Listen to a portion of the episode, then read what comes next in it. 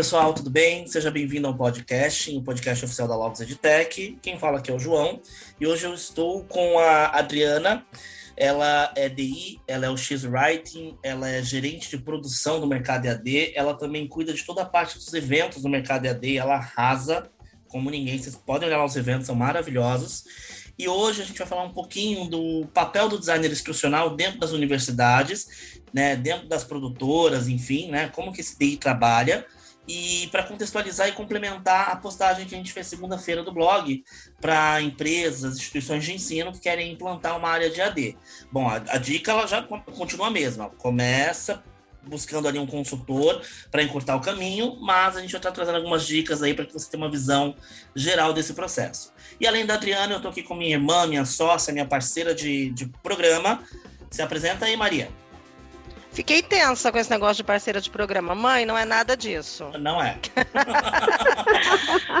obrigada pelo convite, obrigada pela presença, Dri, obrigada por estarmos aqui em mais uma frente da Logos EdTech. Faltou dizer que eu sou a irmã preferida dele, ele tem um pouco de vergonha, ficou nítido isso, mas o fato é que sou.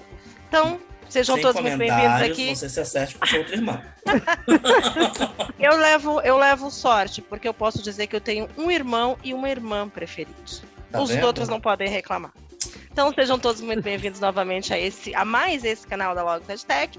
Espero que a informação seja, como todas são, muito produtiva, que agreguem bastante. E qualquer dúvida é só gritar. A gente vai estar aqui, a gente vai estar em outros canais, a gente vai estar disponíveis sempre. Então, muito bem-vinda, Adriana. Vamos lá. Gente, adorei a apresentação. é, primeiro, eu queria agradecer o espaço, agradecer o convite. É, fiquei super honrada de participar deste meu primeiro podcast. Estou me sentindo muito Eita importante. Toda. é, bom, como diz meu amigo querido Ricardo Pereira, para quem me conhece, eu sou Adriana Cláudio. Para quem não me conhece, vou continuar sendo Adriana Cláudio. É, eu sou designer institucional, sou revisora, sou tudo isso aí que o, o João falou. Também organizei eventos virtuais para o mercado EAD, faço gestão de produção de conteúdo. É, e estou aqui para poder falar um pouquinho aí da rotina e da, da trajetória aí do, do design instrucional e vou falar assim resumidamente de como que é a minha, como que tá a minha trajetória profissional, né?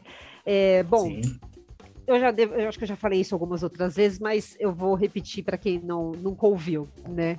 Uh, meu sonho era ser jornalista. Já começa diferente de tudo que, né, que já está aí hoje, né? E o que é... mais tem na área de DI é o quê? Jornalista, e todo Exato. mundo sonha. É o sonho do Exato. DI. e aí o que acontece? Como nem sempre, né, aquela história, como nem sempre querer é poder, eu acabei indo para para a área de letras, né? Então a minha primeira graduação foi letras, uh, que é, digo já de antemão que foi a melhor coisa que eu fiz, porque foi o que me deu base é, em relação à, língua, a, a, conhecimento literário e etc. Uh, ah, e foi muito bom, porque também foi o que me ajudou a entrar nessa carreira de revisora de textos, né? Trabalho aí já faz uns 15 anos, pelo menos, com revisão de textos. Uh, depois que eu fiz a minha graduação, eu fui fazer uma pós em língua portuguesa, fiz pela PUC São Paulo, porque eu sempre gostei também de análise do discurso e por isso que eu acabei entrando na pós, porque eu queria estudar mais isso. É, e é maravilhoso, diga-se de passagem, para quem quiser fazer, faça, é ótimo. Temos dúvida. Brilholinha e... da gente, é meu sonho letras, você sabe, vou fazer. É, é, olha, só a única coisa óbvia que eu tenho para dizer é tem que ler muito, mas é, é ótimo. E, e aí depois, com o tempo, trabalhando aí com revisão e trabalhando nas editoras, eu achei que estava na hora de mudar um pouco aí os ares, né? E eu fui procurar alguma, alguma outra área que tivesse ali próxima do que eu estudava, do que eu já estava trabalhando, e acabei encontrando o design instrucional, né? Uh, que na verdade acaba te abrindo um milhão de possibilidades dentro da área, né? Você pode fazer várias coisas, focar em várias coisas diferentes. E aí eu fiz no Senac, né? Uh, fiz EAD no, no Senac e desde então eu trabalho como designer instrucional até, até hoje. Não, DI é uma coisa muito louca, né? Ele, ele começa fazendo o curso e quando você vê, ele já tá no marketing, né? Já tá avançando pro marketing. Daqui a pouco a gente vira CEO de empresa. tô gostando desse processo. Porque o design institucional, ele, vai, ele vai, vai, englobando ali um monte de coisa, né? E, e, é legal, vamos lá, vamos em frente. É, é o Severino das áreas de tecnologia, educação, faz tudo um pouquinho. Não é, Maria? É uma coisa meio doida, assim.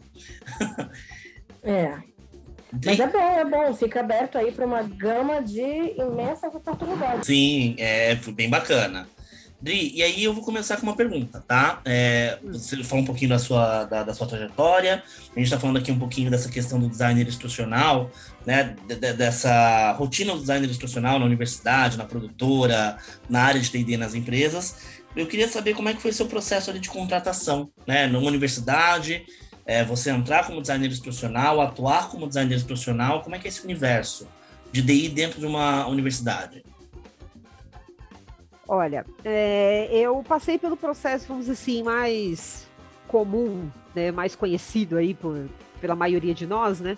Que foi, uh, fiz entrevistas, fiz entrevista com o DI Sênior, já fiz entrevista com o supervisor de, de área, né, do EAD, já fiz entrevista com diretora de EAD, então já passei aí por, por. Você sempre passa por essas entrevistas, entrevista com RH também, e sempre tem teste. E aí os testes ah, englobam, dependendo, claro, da, da, do nível, né, do cargo que você está querendo, se você está pleiteando, é, engloba desde você montar um, um curso inteiro a partir de uma persona que é dada para você, e aí você tem que montar toda essa toda a trajetória do curso, tudo que o curso vai ter, como também você pegar partes do, dos objetos ali de aprendizagem, dos materiais que são utilizados ali por aquela universidade e fazer o seu trabalho de DI nesses materiais, né? Então você pode ter que criar um exercício num padrão ENAD, é, você pode também ter que, sei lá,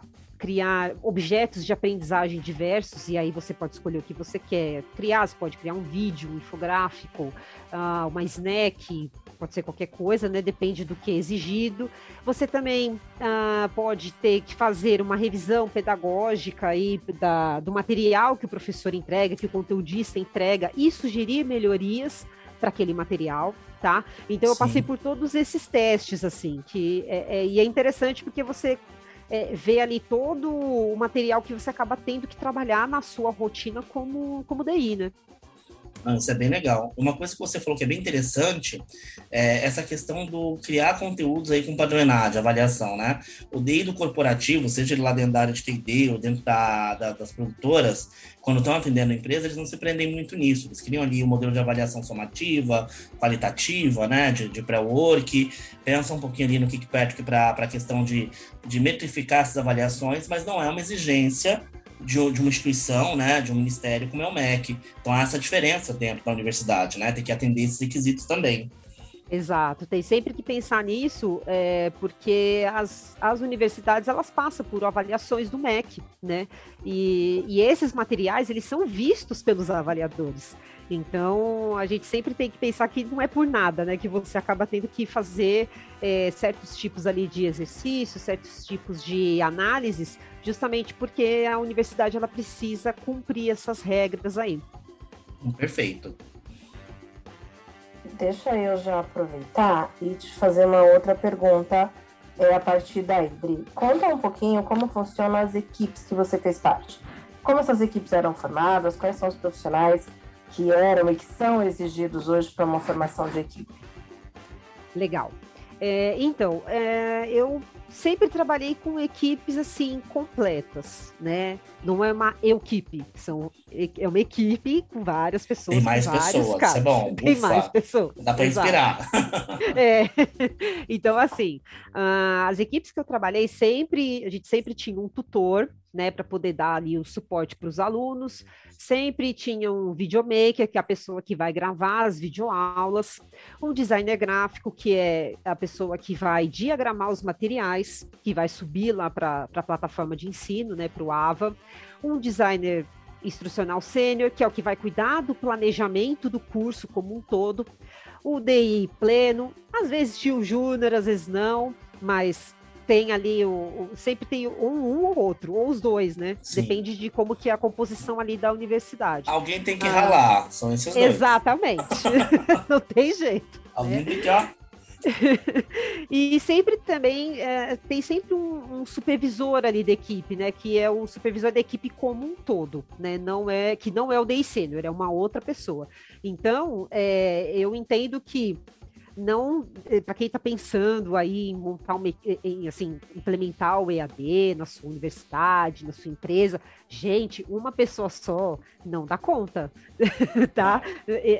Eu keep, eu faço tudo, gente, não funciona, dá muito problema, dá muito mais gasto, porque Sim. em algum momento vai ter uma falha no processo.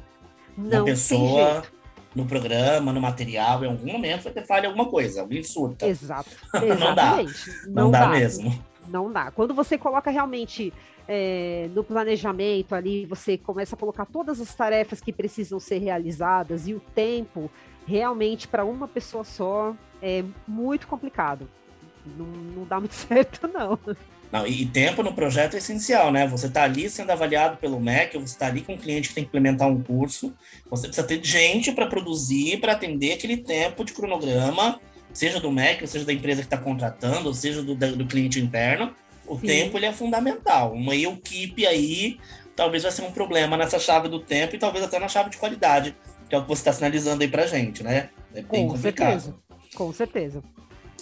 É, Dri, e aí outra pergunta. Você fala um pouquinho dos profissionais que tem, isso é interessante, né? Para quem está pensando em implementar um EAD, seja numa uhum. empresa, seja numa escola, numa universidade, é, esses profissionais, eles todos têm que estar ali dentro da equipe, né, para fazer as produções, o tutor, o designer gráfico, algumas têm um programador, os DIs, enfim. Uhum. Mas eu queria entender um pouquinho é, de como funciona a rotina do DI dentro da universidade. Por exemplo, quando ele recebe o projeto, como que ele atua dentro desse projeto, quais são as produções que ele faz, a partir de qual tomada de decisão, né, como que ele faz essas entregas, todas essas etapas que esse DI pleno, esse DI júnior, ele atua ali.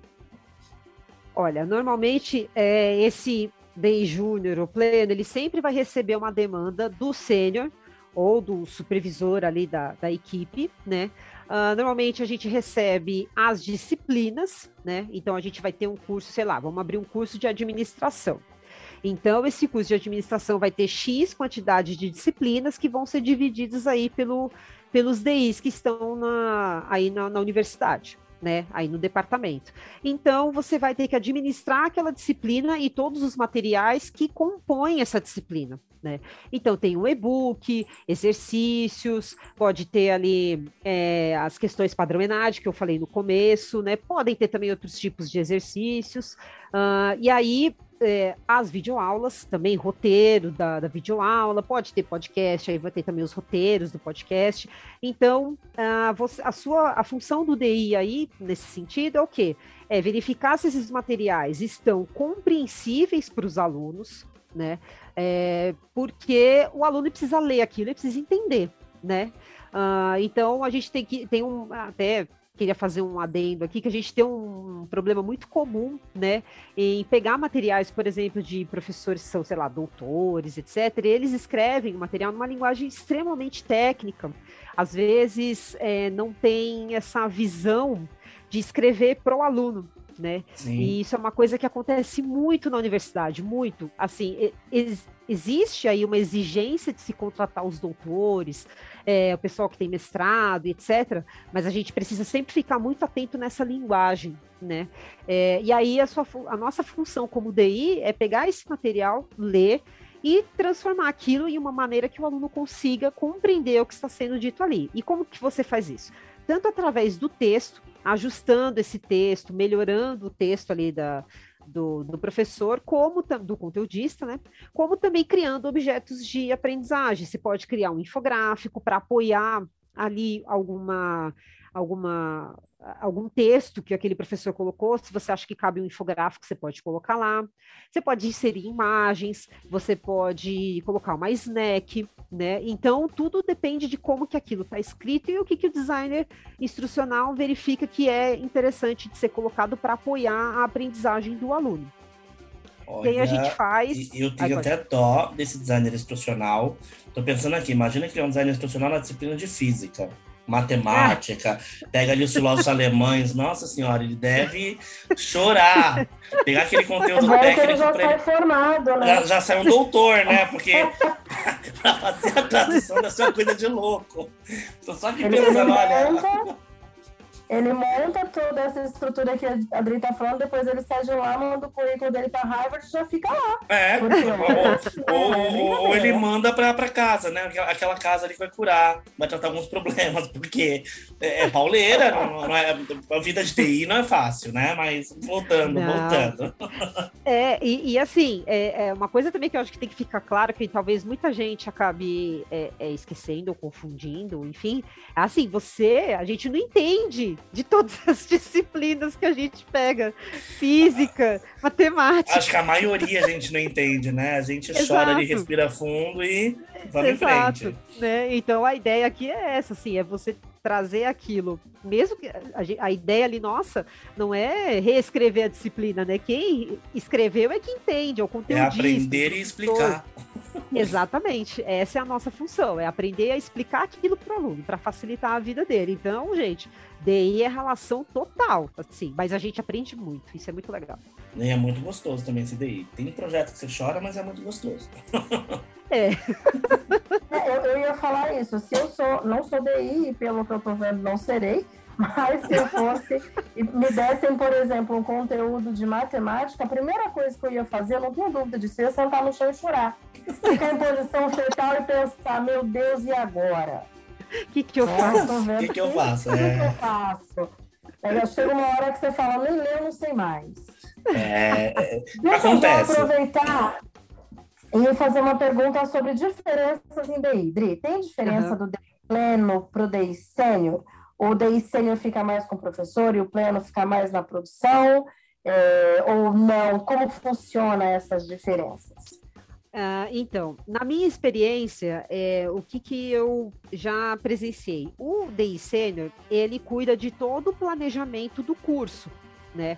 Então, ele tem lá toda a grade do curso, ele tem as datas de entrada no AVA, quando que o curso tem que começar, e quando que as disciplinas têm que entrar, como, quando os conteudistas precisam entregar, né? Então, ele faz todo esse planejamento das entregas desses materiais, né?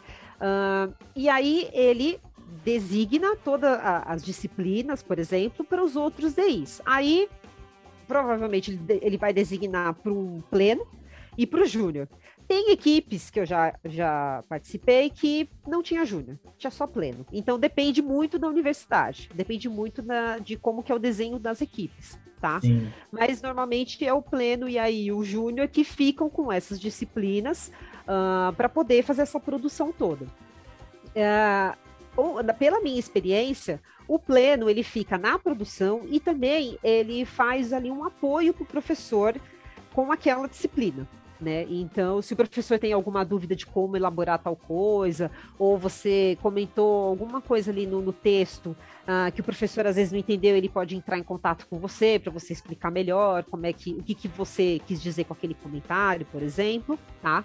Uh, e o DI Sênior ele fica mais nesse planejamento, tá? Pelo menos nas universidades que eu já passei. Sei que tem algumas que fazem esse processo um pouquinho diferente, né? Mas basicamente pela minha experiência é, eu vi dessa forma. Não, é bem legal, é bem legal. Quando a gente trabalha no corporativo, por exemplo, o conteudista ele já manda o conteúdo pronto, então você não tem essa relação com o conteudista. No máximo, a relação uhum. com o conteudista é para você tirar uma dúvida pontual, de tirar dúvida com o conteudista sobre o conteúdo e ele tem a liberdade de produzir os objetos educacionais ali, os objetos de aprendizagem, vídeo, WBT, né, que são as telas interativas, infográfico, one pages, enfim, que o cliente uhum. validar. É um pouquinho diferente a estrutura, mas você vê que tem semelhança. A estrutura do DI, né, do processo de design instrucional, ele está ali dentro, ele está acontecendo, né, análise, desenho, desenvolvimento, ele está rodando ali dentro das etapas do AD.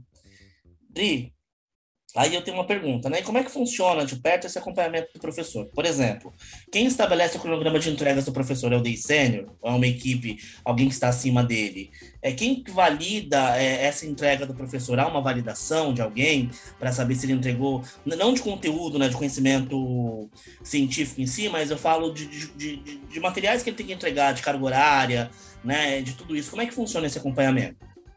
Tá.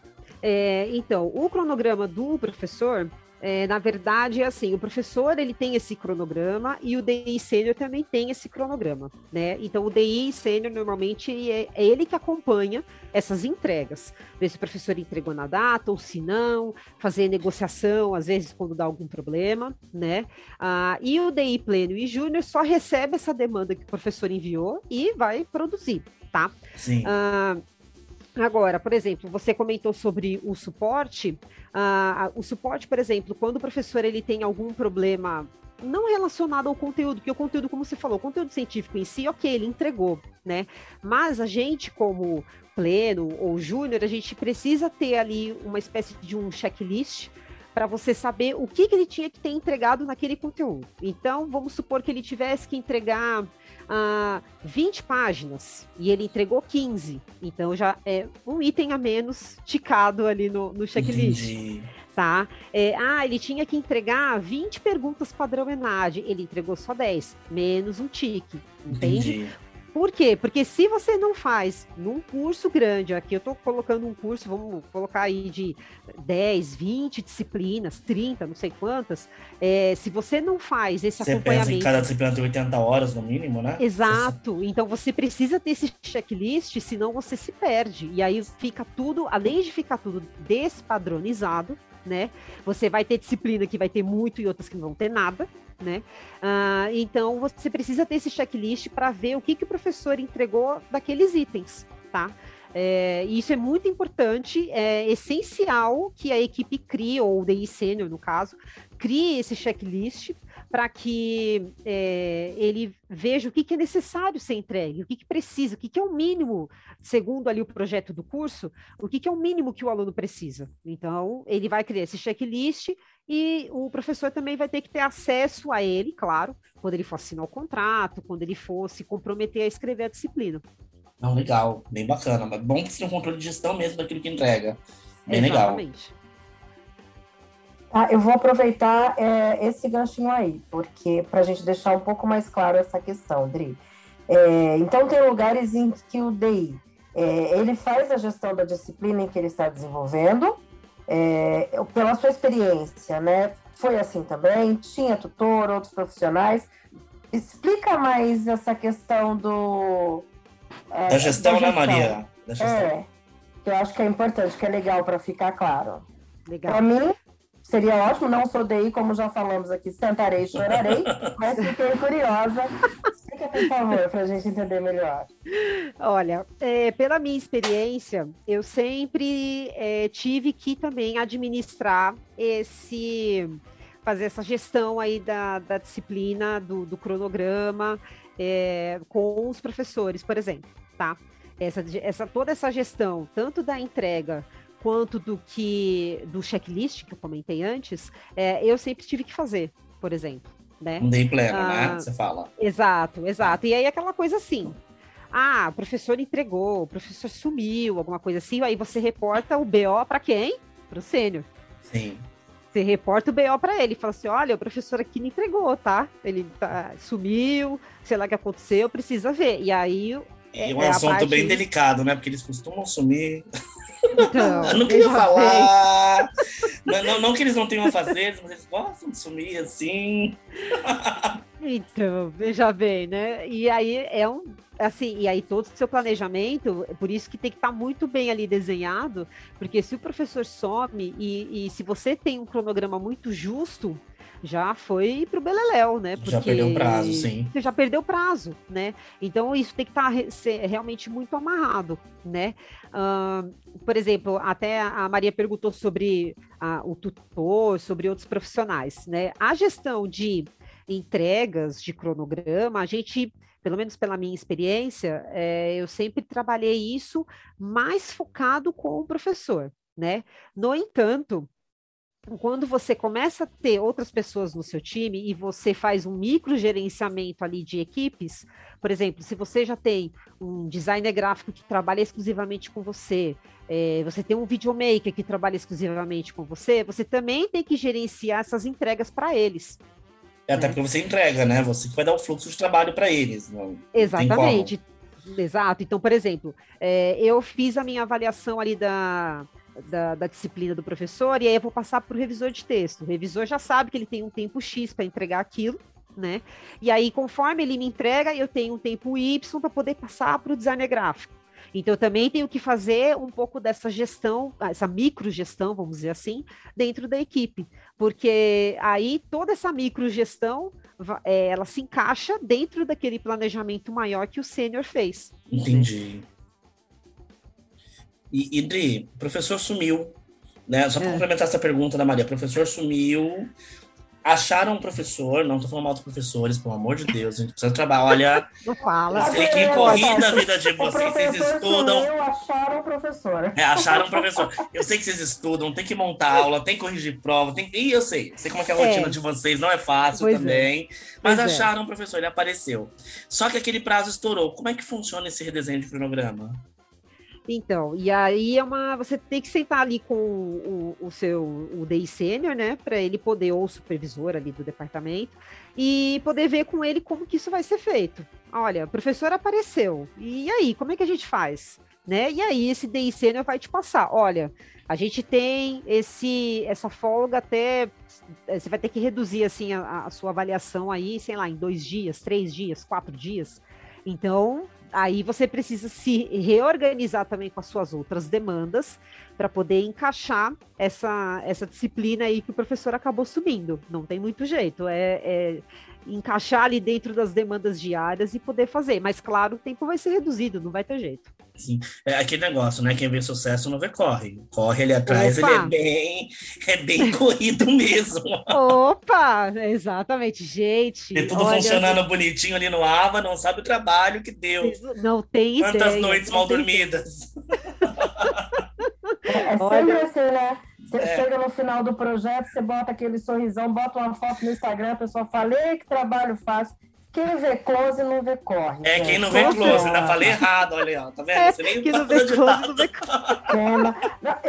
aqui hoje eu tô saindo com, com vários ditos, assim, né? Para você que me conhece, para você que não me conhece, eu continuo sendo, eu adorei essa. Isso é ótimo. Fala lá pro amigo que eu vou usar. É, então, saindo com vários ditos populares aqui. O João já começou falando que eu sou parceira de programa dele. Minha mãe ouvindo esse podcast Eita, vai pensar vai ficar que... difícil, né? Repetir, mãe, não, mãe, não, tá, e, não sabe o que tá falando. E seu Ricardo, se prepare que ele vai ser chamado também para esse podcast Opa, aqui. Vamos fazer chame, uma sabatina. Opa! Chame, Ricardo é ótimo. Não, não tenho dúvida. Vou, vou, vamos falar com ele sim.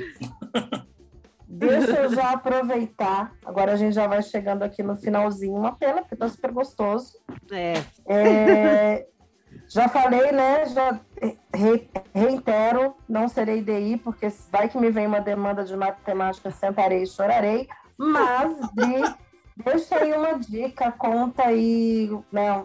Quem quer entrar nesse mercado? Dá uma dica para essa galera. Que, gente, eu, eu sou aquela que vai chorar, mas vocês podem se dar super bem aí, né? Ó, a Adri aí, olha o João aí, então, foca na missão. Dá uma dica aí para essa gente, Adri.